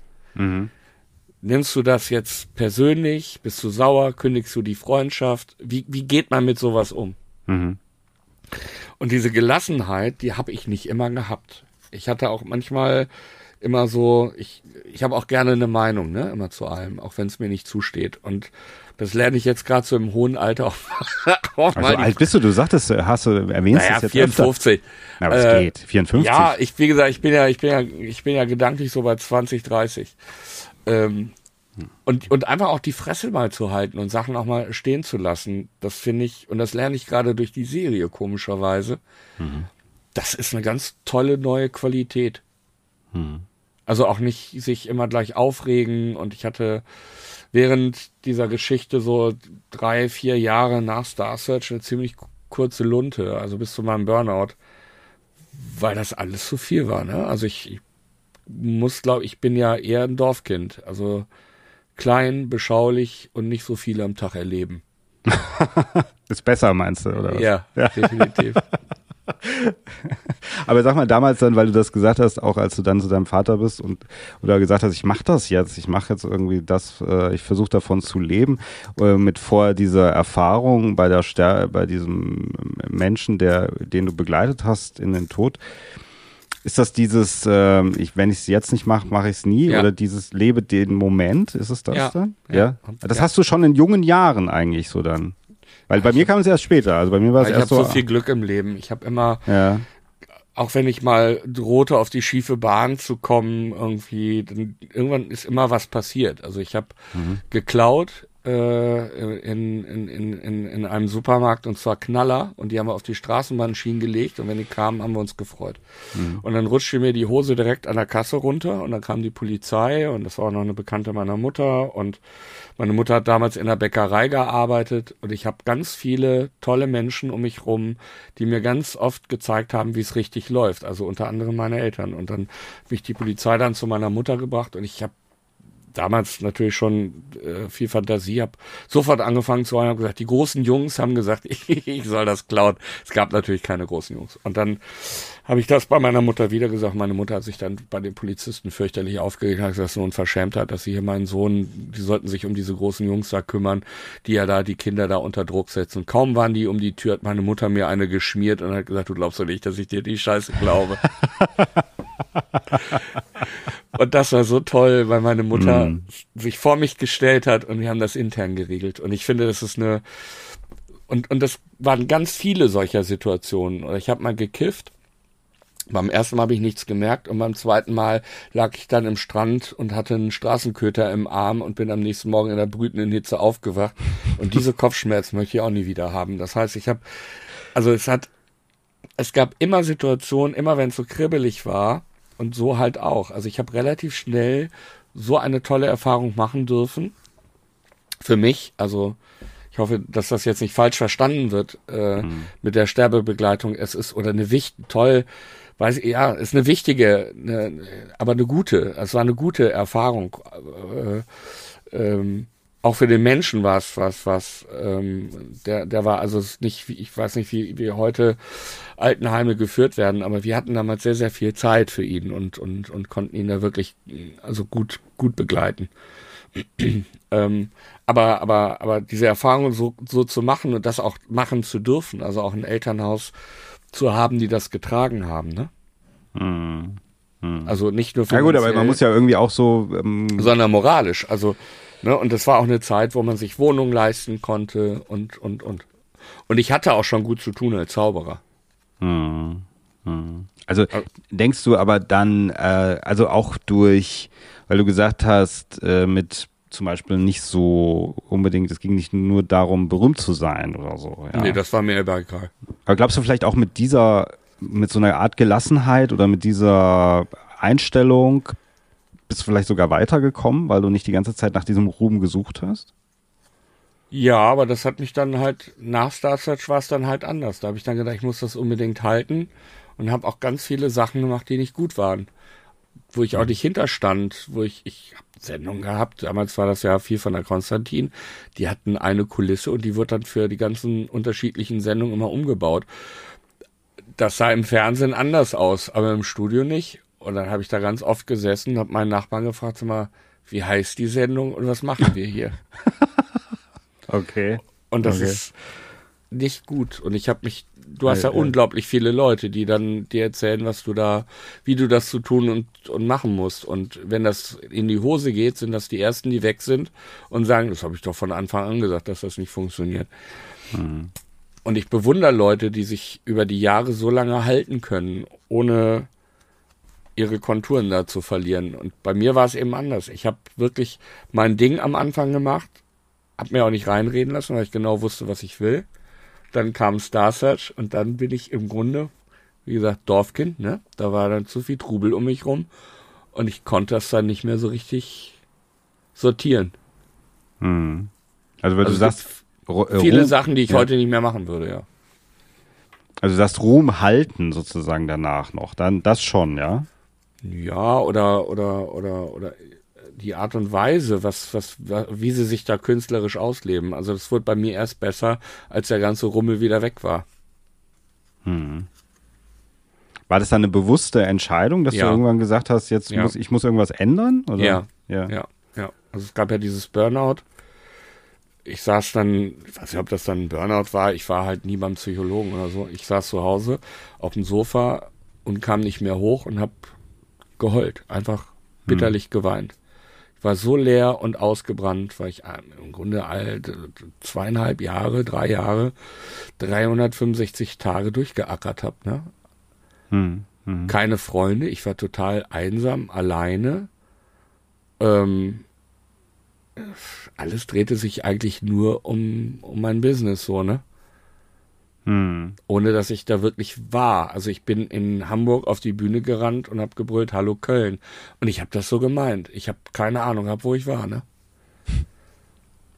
Und habe auch viele Sachen gemacht, auch Stand-up-mäßig, wo ich gar nicht dahinter stand oder witzigsten Werbespots, das waren nicht meine Texte und habe mich da ganz oft widersprochen und das ist eben nicht meins, dass mir jemand was schreibt und ich mach das dann. Es gibt Kollegen, die können das wunderbar, da merkst du das auch gar nicht, dass sie Autoren haben.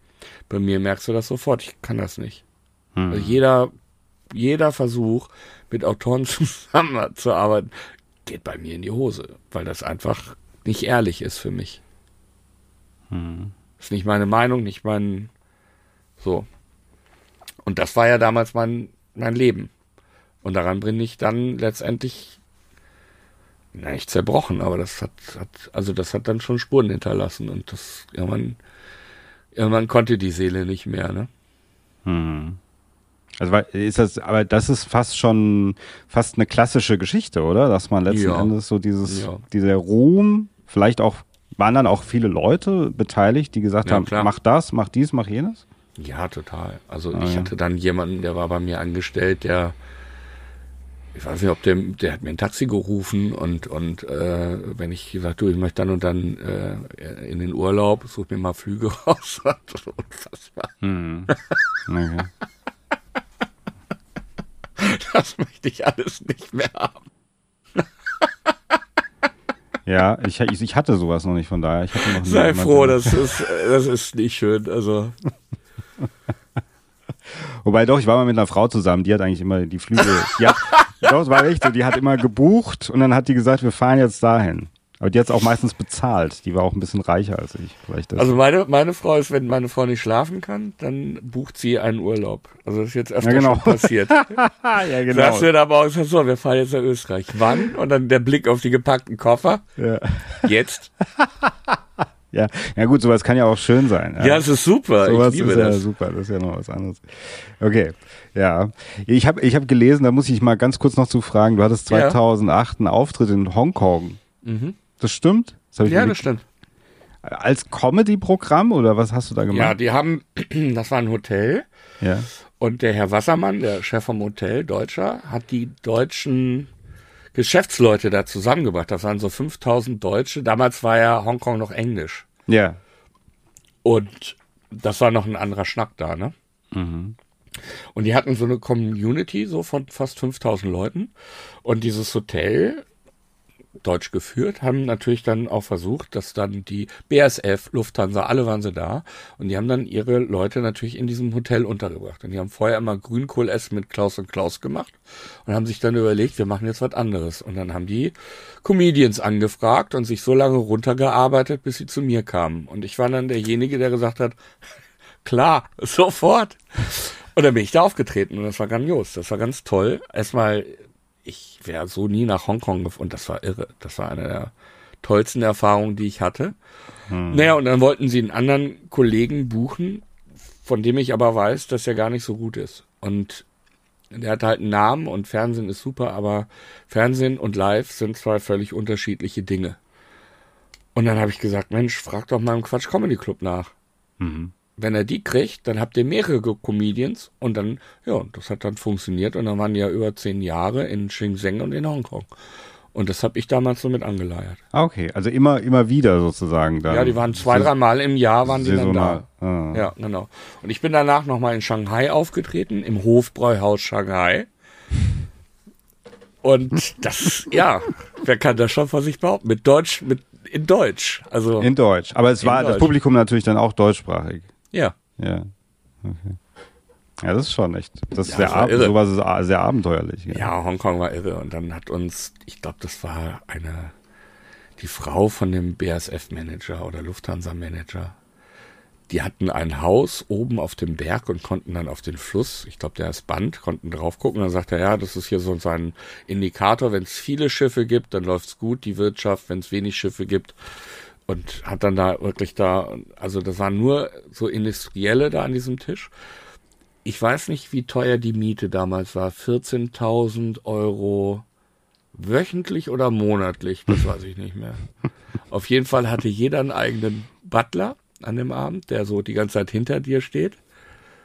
Mich hat das gestört, dass die ganze Zeit einer hinter meinem Rücken auf meinen Teller guckt. Die anderen kamen da besser mit klar. Ich habe immer versucht, den Typen loszuwerden. Mach doch mal frei. Essen Sie doch auch mal was. das zu, zu, ne, mhm. zu meiner, zu meinem Charakter. So, aber es war toll. Es war, war, war eine irre Erfahrung, ja. Mhm. Was jeder Tisch hatte einen Butler oder was? Jeder, jede Person am Tisch. Jede Person am Tisch hatte, das war, wie viele Butler waren denn dann da? Ich weiß nicht mehr, wie viele Leute. Hunderte zehn, sozusagen. Nee, zehn, zehn Leute. Es war ein kleines ach so, Essen. Achso, es war ein kleines Essen. ein kleines ich Essen. Ich dachte, es war ein ganz großes. Nein, also, nein, okay. nein, nein, nein, nein, nein. okay. Es passen keine Butler mehr in den Raum, weißt du, deswegen. Butler, ganz viele, die draußen warten. ja. Das dachte ich. Aber äh, jetzt äh, sag mal die äh, Empathie sozusagen diese in dieser Ruhmzeit, in der Zeit des Ruhms im Fernsehen, ja. Oh, die ist mir sicherlich öfter abhanden gekommen, glaube ich. Ja, ist dir abhanden gekommen durch den Ruhm dann oder? Überforderung. Du hast so viel zu tun, du musst dann so viel denken. Du bist, hast einen Termin nach dem nächsten. Also spürst das Publikum auch nicht mehr so, oder? Nein, ich hab, hm. ich hatte, ich hab, irgendwann kam ich dann zum Ende und hab gedacht, äh, sind wir jetzt schon hier? Oder okay. du hast Autogrammstunden, habe ich gegeben in irgendwelchen Einkaufszentren und es hm. war voll mit Leuten. Hm. Und, und du fragst, wer kommt denn? Nee, nee, die sind für dich da. Und irgendwann glaubt man das dann natürlich auch, dass man so ganz wundervoll ist, hm. wenn dir jeder das erzählt. Ne? Und, und hm. du nimmst das dann erstmal so an, aber du weißt, dass das ja nicht so stimmt. Weil vorher war es ja anders. Und nur weil du jetzt im Fernsehen bist oder, oder irgendeinen Status hast, bist du ja immer noch der gleiche Mensch. Hm. So, und ich habe das halt eine Zeit lang mitgemacht, habe das am Anfang fand ich das auch toll, also es wäre auch gelogen zu sagen, dass ich da nicht, dass ich das nicht gut fand. Also ich fand das am Anfang super, aber irgendwann hat mich das massiv gestört, ja. Hm. Extrem. Also ja. Und dann, äh, nachdem du dann Burnout und die Entscheidung auch gefällt hast, äh, ich mache das anders, dann mhm. hast du im Grunde mit was weitergemacht? Einfach nur noch Bühne oder? Ja, ich habe dann mit Jürgen von der Lippe erstmal Theater gespielt. In Theater gespielt, ja. Genau, und der hat mich dann wieder so auf die Bühne geholt, weil ich hatte auch Schiss, wieder auf die Bühne zu gehen. Ich hatte auch Angst, wieder in diese alten Muster zu verfallen. Und das war echt super, weil ich nicht alleine da stand. Ne, du stehst ja, wenn du ein Solo machst, du stehst ja alleine. Ich reise ja auch alleine, ich habe ja auch keinen Techniker und nix. Mittlerweile liebe ich das, genieße ich das, finde ich das ganz toll. Damals hatte ich Angst davor und dadurch bin ich dann wieder so ein bisschen reingerutscht. Mhm. Und dann war es auch gut. Da hatte ich noch einen Techniker dabei und jetzt bin ich ganz allein unterwegs und mag das sehr. Also diese Momente, alleine zu sein, auch wenn ich jetzt, was weiß ich, drei, vier Tage lang am Stück dann nicht zu Hause bin, dass ich einfach in den Wald gehe, spazieren gehe und mir einfach Ruhepole suche und mein Leben halt dann auch entschleunige. Das ist, das ist ein großer Luxus und auch ein ganz wichtiger Punkt in meinem Leben. Hm. Bist du denn jetzt so im Gleichgewicht sozusagen? Ich weiß nicht, ob das überhaupt geht, aber ich würde sagen ja, aber das habe ich damals auch behauptet. okay. Ich verstehe. Okay. Also es hat nichts zu bedeuten, was du sagst. Nee. okay. Ich habe das große Glück, ich habe eine ganz tolle Frau, die äh, beide Seiten kennt. Also meine Frau ist Tischlerin, die habe ich im Theater kennengelernt, da hat sie den Kulissenbau gemacht und mag das, was ich mache, bewertet das aber nicht über. Und diese Bodenhaftung, auch gerade wenn du Kinder hast, diese Bodenhaftung, die ist extrem wichtig in unserem Beruf und da bin ich ganz froh, dass ich das habe. Hm. Ja, also ich denke, das ist natürlich ein ganz wichtiger Punkt. Gell? Ich meine, die, den Kindern, deinen Kindern ist es ja egal, wer, äh, wie bekannt du bist. Ja. Hauptsache, du Völlig. machst das, was sie sagen. Ja. sozusagen. Ja, so ist es, oder? Ich glaube. Ja, ja, ja. Ich habe schon das es. Gefühl, dass es so ist. Ja, definitiv. Jetzt muss ich noch mal ganz kurz zum Schluss auf was äh, eingehen. Und zwar habe ich gel gelesen, du hast, äh, du bist äh, oder hast äh, oder machst es immer noch Geocaching. Du hast ja. ein Buch drüber gesprochen, ja, geschrieben. geschrieben. Ja. Ähm, das, das liebe ich. Der, ich hatte mal, ich hatte mal einen Kumpel, der war total in dieser Szene drin sozusagen oder hat das selbst gemacht. Dann bin ich mit ja. dem manchmal auf Tour. Das, daher kenne ich das. Ja, ja, ist doch toll. Jetzt müssen wir ganz kurz erklären, was Geocaching ist, wer es nicht kennt. Kannst ja, du es gerade machen? Ja, du rennst durch den Wald oder oder durch die Stadt und suchst eine Dose. Also ja. ne? Genau. Ja gut, das machen auch manchmal Alkoholiker oder was auch immer. Und ich meine nicht Tinder. Also der, der Punkt ist. Das hast du jetzt gesagt. der Punkt ist, es sind kleine Abenteuer, Die, ja. es geht darum, einen, einen kleinen Behälter oder einen Behälter zu finden, der kann auch groß sein. Da ist ein Logbuch drin, da trägt man sich ein und dieser Behälter kann an der Koordinate sein, die angegeben ist. Da gibt's Geocaching.com, das ist so die, die offizielle Seite. Die Geschichte ist ähnlich wie bei Facebook. Jemand hat die Idee, ein anderer hat's geklaut und macht jetzt Millionen. Und ähm, du kannst selber auch einen Cache legen, wenn dir ein Ort, ein Platz in irgendeiner Art und Weise wichtig ist. Es gibt auch, äh, also es wird oft mit Schnitzeljagd verglichen, so ist es aber nicht. Ich mag das gar nicht. Es gibt auch Multis, das heißt, sie gehen dann über mehrere Stationen, die liebe ich sehr. Es gibt richtig aufwendige. Ja, es gibt sehr aufwendige, gell? Caches, die ja. auch viel Geld kosten. Mm. Richtige Abenteuer, die man da erleben kann, wenn man sich da so ein bisschen einfuchst. Ich bin da so ein bisschen über Bernhard Hoeker reingekommen, der hat mir das dann irgendwann mal erzählt. Ich so, hm, okay, ja, weiß ich nicht. Und dann fing ein Freund auch damit an und dann sind wir los und seitdem mag ich das. Ich bin aber nicht in der Szene drin mehr. Also ich war auch, das ist so, am Anfang ist man immer euphorisch, nimmt dann auch alles mit, mhm. was geht. Und wenn dann ein neuer rauskam, dann war ich auch einer der ersten, die vor Ort waren und so. Das mache ich alles nicht mehr. Das alles extrem runtergekocht, sondern wenn wir sonntags was unternehmen wollen, dann machen wir einen Cash mit der Familie oder wenn ich unterwegs bin und ich habe keinen Bock irgendwie so so planlos durch den Wald zu latschen, dann gucke ich, wo ist ein Döschen, das ich dann heben kann. Genau, also man muss sagen, man hat wie ein GPS, äh, genau. wie eine. App und GPS und dann sagt, sagt das die App. Kannst ja mittlerweile dann, super übers Handy machen. Ja, hier sind, äh, weiß was ich, 20 Caches irgendwie und dann geht man, versucht man den zu finden, geht in genau. diese Richtung. Und die sind natürlich immer versteckt so ein bisschen. Also auch wenn man dann vor Ort ist und sagt, hier müsste ja. irgendwo sein, muss man ihn erstmal finden. Also es gibt ja. unterschiedliche Bewertungen. Es gibt Schwierigkeiten und es gibt Terrain. Terrain heißt, wie ist das Gelände beschaffen? Also bei fünf Sternen brauchst du definitiv eine Ausrüstung. Das kann Wald, Baumklettern sein. Das mache ich auch. Das kann aber auch Tauchen sein.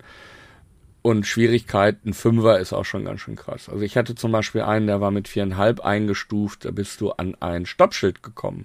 Mhm. Und du hast dich da tot gesucht. Und du kennst du diese Schilder, die so einen Rahmen haben? Mhm. Genau. Und der Rahmen war wichtig, weil auf dem Stoppschild noch ein Stoppschild war. Ah, okay. Das war magnetisch davor gepoppt. Also ich ah, habe ein Stoppschild gekauft, ja. habe das magnetisch davor gepoppt und dahinter war ein Zettel und da konnte man sich eintragen und du musstest halt das Stoppschild abnehmen und das, da ist kaum einer drauf gekommen. Ja. Also war halt vom, ja. vom Schwierigkeitsgrad viereinhalb, weil das halt so, so fünfmal um die Ecke gedacht war, ne? Mhm.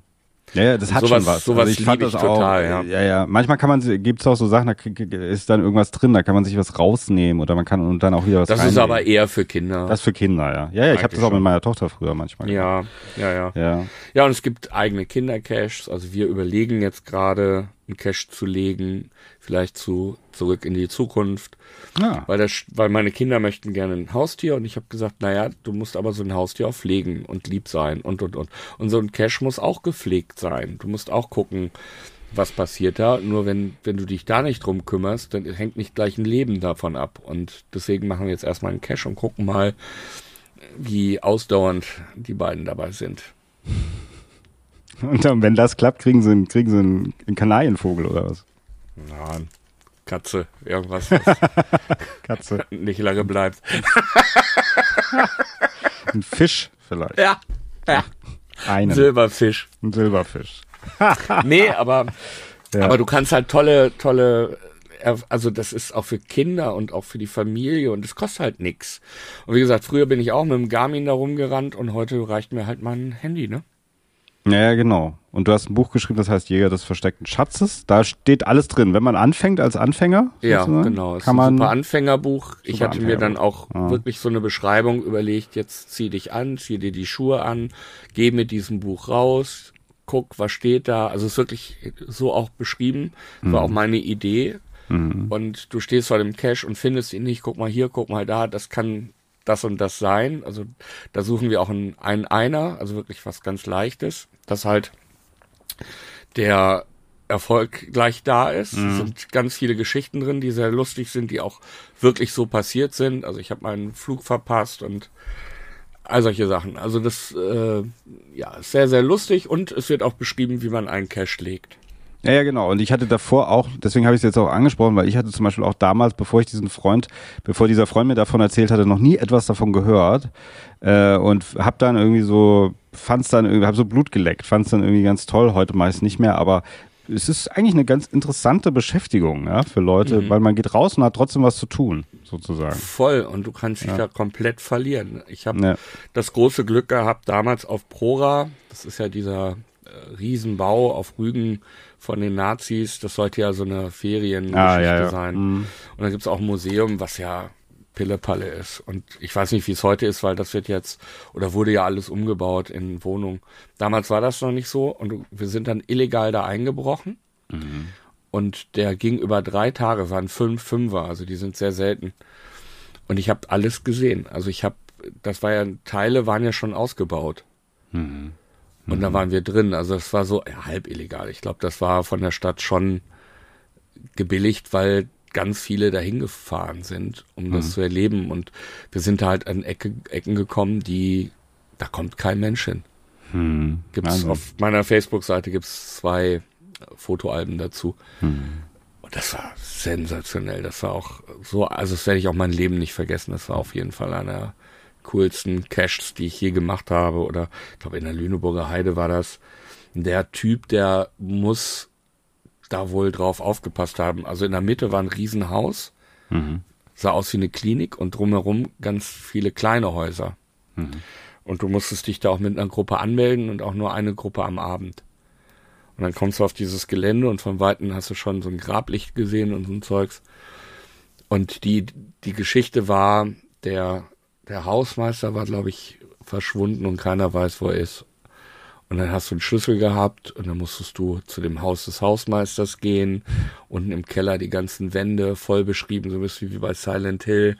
Und dann Abschiedsbrief und dann bist du da in das Haupthaus gekommen, mitten in der Nacht. Und dann weiß ich noch, waren wir um ein Uhr nachts in irgendeinem Raum und mussten die Garderobe auseinandernehmen, weil da irgendwo ein Zettel drin war. Und dann sagte einer zu mir, aber geh noch mal zurück. Ich habe, glaube ich, da noch was gesehen. Sag, du kannst mich am Arsch lecken. Ey.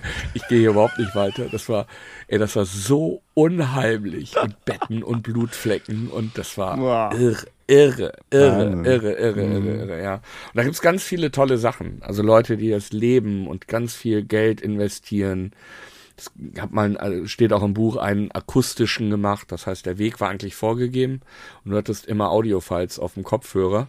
Mhm. Und dann hast du von Weitem die Taverne von irgendwelchen äh, äh, Gnomen oder so. Und das war natürlich eine normale Kneipe, aber dann hast du die Geräusche gehört und so. Und dann bin ich an so einem Zaun lang und dann auf einmal hörte ich hinter mir so, wie so, eine Stange an dem Zaun lang geht und drehe mich um und da stand natürlich ein Kumpel da, da war keiner mit einer Stange, aber ich habe mich so erschrocken, dass ich mich komplett auf die Fresse gelegt habe. Und all so ein Zeugs. Also das äh, ist so mm, toll. Ich mm. liebe Nachtcaches, so wie früher Nachtwanderungen. Und da gibt's ganz viele tolle Sachen. Und ich habe früher viel in Kiel da oben äh, gecached und in, in Flensburg, weil ich da Freunde hatte und da gab's richtig tolle Sachen. Da gab's sogar einen, an, da bist du dann nachts in der Mitte des Caches an die Grillstation gekommen und haben wir da immer Bratwürstchen gegrillt um zwei Uhr nachts und boah, ich habe das geliebt. ja, sehr schön. Das hast du jetzt aber auch schön, hast ein paar schöne Geschichten erzählt. Ja, das, da wird es bestimmt ein paar Leute geben, die jetzt sagen, ich gehe sofort los. Ja, also das Buch ist ein sehr ehrliches Buch und mhm. wie gesagt, die Wege sind kurz. Wenn ihr irgendwie Fragen habt, auch zu dem Buch oder so, schreibt mir über meine Instagram-Seite, freue ich mich. Mhm. So, jetzt meine abschließende Frage und dann sind wir fertig und du hast es geschafft. Ach so, übrigens, das wollte ich auch nochmal sagen. Du hast mal ein Bravo-Otto bekommen. Das fand ich ja, toll. Ja, der 2003 steht auf dem Bronze. Also das kann aber auch nicht jeder von sich behaupten. Bravo Nein, und da gibt's auch eine Geschichte zu. Und ja. zwar ähm, wollte ich den dann haben und dann haben gesagt, den gibt's nicht. Ich sag, wie, ich habe den auch gewonnen. Ja, aber den will keiner. Also wie, den will keiner. Na gut, den goldenen wollen sie alle. Beim silbernen wird's schon schwierig. Den holen die meisten gar nicht ab. Aber den Bronzen haben wir noch nie vergeben. Ich sag, ich will aber einen, ich will meinen Bronzen Otto haben. Weiß ich denn, ob ich jemals wieder nominiert werde? Und da habe ich ein Dreivierteljahr darauf gewartet, bis ich ihn dann endlich bekommen habe. Ich weiß gar nicht, ob es das heute noch alles gibt, Bravo und, und, und den Otto. Also Bravo gibt's was. noch, aber Bravo Otto weiß ich nicht. Aber ich bin halt damit aufgewachsen mm. und ich hätte niemals gedacht, ja. dass ich mal einen, einen Bravo Otto gewinne. ja, das ist echt toll. Ja. Das fand ich toll. Ah, das finde ich aber schön, dass du da, ja. Ja, wir sind halt auch ein Jahrgang, ne? Ja, genau. Das, Ja. War, das ist mir sofort, weil normalerweise halt, wir kennen das ja auch so mit der, wie du sagst, groß geworden mit der Bravo, dann die ganzen Sänger oder mm, Schauspieler, was Pierre auch immer. Brice hat sogar Alle, ja, ja, genau. Und dann habe ich gedacht, das ist etwas, das ist ein Unikum, das du, unglaublich. Ja, ja, ich fragen. bin auch mega stolz drauf. Ja, nee, aber ich wollte sagen, eben so abschließend, also so angekommen, so von dem, was du erzählt hast, wirkst du ja schon sehr stark. Ähm, aber hast du noch, geht's noch irgendwo hin? Also von dem, von dem Standpunkt, wo du jetzt so bist, hast du Sachen, also du machst ja sehr viel, aber hast du irgendwo so was, wo du sagst, da will ich eigentlich, das will ich noch erreichen? Mhm. Bist, bist alles gut. Also, ich, ich lasse mich mehr treiben, also mal gucken, was passiert. Also das war auch so bei den Podcasts, ne? Also wenn man einen Podcast einstellt, heißt es ja nicht, dass man verloren hat, sondern die Zahlen waren nicht so und das war für mich jetzt, äh, ne? also dadurch, dass ich ja jetzt auch drei andere noch mache, also vier waren dann definitiv zu viel. Und da muss man sich halt so ein bisschen äh, zurücknehmen. Und äh, ich hätte aber nie gedacht, dass ich mal einen Podcast mache, wo 11.000 Leute montags zuhören oder dass ich mal Betreiber eines Zaubershops sein werde. Und ich glaube, dieses, ich will dies, ich will, das habe ich ja alles schon gehabt. Ich wollte ins Fernsehen, ich wollte meine eigene Sendung haben. Ich habe gedacht, oh, wäre toll, wenn du einen Fanclub hast und so. Das ist alles mal passiert, ist alles gut. Brauchst du einen Bravo Otto? ja Ja. Hat mich nicht glücklicher gemacht als jetzt und ich finde viel schöner, wenn man wenn man offen ist und einfach schaut, was was passiert und und wo lässt es sich noch äh, wo, wo treibt es mich noch hin? Also ich habe natürlich Wünsche, ich würde gerne Radio machen. Ich ich liebe Radio, ich höre total gerne Radio, was ja wie Podcast ist. Ich finde Audio immer schöner als als ich finde auch Hörspiele ehrlich gesagt schöner als Filme. Ich, weil du einfach viel mehr arbeiten musst. Du musst viel mehr für die Geschichte tun für die Verständlichkeit. Ähm, ich, also zum Beispiel den Podcast, den wir vom Zaubern machen, haben wir lange drüber geredet. Machen wir ein Video oder machen wir Audio? Und ich habe gesagt, ich will Audio. Und die beiden haben dann gesagt, aber du musst doch den Trick erklären. Ja, genau. Du musst das so anschaulich machen, dass man das hört. Und ähm, ich weiß noch, die ersten John Sinclair damals 2000, mh, ne, Hollywood für die Ohren, das war eine Offenbarung, weil die Hörspiel ganz anders gemacht haben. Da wurde auch nicht mehr so viel erklärt, du hast es gehört. Und aber trotzdem muss die Geschichte klar sein. Und deswegen würde ich gerne Radio machen. Also vielleicht ist das noch ein, noch ein Wunsch, aber ich bin jetzt, ich würde jetzt auch nicht unglücklich sterben, wenn's, wenn das jetzt nicht passiert. Okay. Das klingt eigentlich ganz schön. Das ist eigentlich ein bisschen vorbildlich. So Auf, wie du, ja, ist auf jeden. Fall angenehmer und entspannter. Ne? Ja. Nee, ich meine auch so ein bisschen so, wie du deine Art und Ding und dass du so eigentlich dann zufrieden ja bist. Das ist ja schön. Das ist ja, das hört man ja nicht immer so, weißt du? Hm. Hast du Wünsche? Ja, ich würde hier mit meinem Podcast ganz gern ein bisschen bekannter werden und auch mit dieser Filmelei. Ich mache das jetzt dreieinhalb Jahre. Ich würde jetzt langsam, wir haben 575, äh, nee, 577, Entschuldigung, Abonnenten. Ein paar mehr wären gut. Ja, und du gibst dir immer viel Mühe. Ja, ich gebe mir immer viel Mühe. Also das und natürlich aber auch so, dass ich zum Beispiel sage, habe ich auch gerade letztens mit Martin drüber gesprochen, wir müssen auch ein bisschen die Filmelei und wie sich das entwickelt hat, auch wieder so auf ein neues Level. Wir müssen irgendwas weiterentwickeln. Wir müssen irgendwie noch ein Projekt vielleicht dazu oder, oder irgendwas, was sich daraus entwickelt. Also ich bin schon immer irgendwie am gucken, dass es sich bewegt. Also ich will nicht zu lange immer das also ich meine, natürlich mache ich dann das Gleiche irgendwie für sehr lange, aber es muss sich irgendwie so ein bisschen entwickeln. Das ist mir immer ganz wichtig. Ja. Vielleicht solltet ihr Bud Spencer und wilde Finesse-Filme mit rein, dann klappt's auch. Also mein, Vater, mein Vater hat das mal zu mir gesagt, gesagt du müsstest mal sowas wie Fips Asmussen machen, hast du vielleicht mehr Erfolg. Ja gut, vielleicht ist das der entscheidende Tipp, wer weiß, ja, das mag sein. Also mit französischen Autorenfilmen kommst du, glaube ich, auch nicht wirklich Ja, weit, aber das ne? machen wir ja nicht nur, das machen wir nicht. Nein. Aber wir werden, wir werden auf dich hören. Ich werde es äh, bei unserem nächsten Team-Meeting werde ich es zur, äh, zur Ted Lasso, äh, redet mal über. Ted Lasso. Ja, wir machen keine Serien eigentlich. Ja. ah, kennst du die Serie? Ich kenne die Serie ein bisschen, die erste Staffel so leicht, aber ich habe das nie so. Ich gucke auch selbst keine Serien. Ich bin eher noch so Oldschool-Film. Okay. Was ist dein Lieblingsfilm? Also äh, Zurück in die Zukunft ist mir schon sehr nah. Alles aus dieser Zeit ist mir sehr nah, mhm. auch aus den 90ern natürlich. Ich meine, hier auch die Filmelei hat mit den 80er Jahren eher angefangen. Da war dieses ja. Format Comedians and the 80s und das war immer ein genau. Ko Komiker aus, ja, zu so einem Thema. Also zu einem Film aus den 80ern, den er mitgebracht hat. Und ich mag aber auch so 90er Sachen, so viel Franchise, so wie Terminator oder Aliens oder was weiß mhm. ich, sowas ganz gerne. Und äh, im Rahmen der Filmelei habe ich schon, also habe ich unglaublich viel gesehen und zwar auch unglaublich viele verschiedene Sachen, weil natürlich auch die Gäste teilweise ja irgendwas mitgebracht haben, was ich vielleicht sonst nie mehr angeguckt hätte. Ja. Und wir haben ja auch das Format, das wäre vielleicht auch was für dich. Äh, das habe ich mit dem Tobi zusammen. Das erste Mal, das kennst du doch, das Format vielleicht, wenn du die Filmelei schon mal mhm. gesehen hast, mhm. wo ein, unser Gast das erste mhm. Mal Filme schauen muss, die er, die er vielleicht schon hätte früher sehen sollen, also mhm. klassische mhm. Filme, mhm. was er nicht gemacht hat, und dann mit uns darüber spricht. Ja, gerne. Das wäre doch was für dich. Ja. Das machen wir. Das werde ich ihm gleich mal vorschlagen, Tobi. So machen wir das. Gut, dann, lieber Ingo, ich danke dir für das Gespräch. Fand es war ja, echt Christopher, schön. danke, das hat Spaß gemacht. Es war ein, auch ein schönes, so ein, ich weiß nicht, so schön ruhig. War nicht nur irgendwie. gedödelt, ne? Nee, gar nicht. Null. Gar nicht. Ich fand's ja. toll. Und ich, ähm, ich wünsche dir auf jeden Fall was. Wir hören und sehen dich in der Filmelei, da bin ich mir ganz, ganz sicher. Ich würde gerne über den Film Funny Bones reden. Funny Bones? Den hatten wir, glaube ich, noch nicht. Nee, das ist ein Film, da geht es um Komiker. Und da kann Martin sicherlich was drüber sagen und Tobi wird den auch kennen. Ja. Peter Schelzen. Ja. Funny Bones? Nee, den hatten wir, glaube ich, noch nicht. Muss noch überlegen, hat, aber ja. Hat davor einen Film gemacht, der hieß Hier My Song, der ist schon großartig. Und danach kam sein, sein Hollywood-Gedöns. The Mighty, das war auch noch ein ganz guter Film. Und dann kam nur noch Mist. Okay. Also das werden wir noch im Detail erörtern. Ganz Müsst offiziell, ihr. ganz ja, offiziell. Bleibt noch, ja, bleib noch dran, aber ganz offiziell. Ja. Vielen, vielen Dank. Alles, alles Danke. Gute und bis bald. Danke, Christopher. Ciao.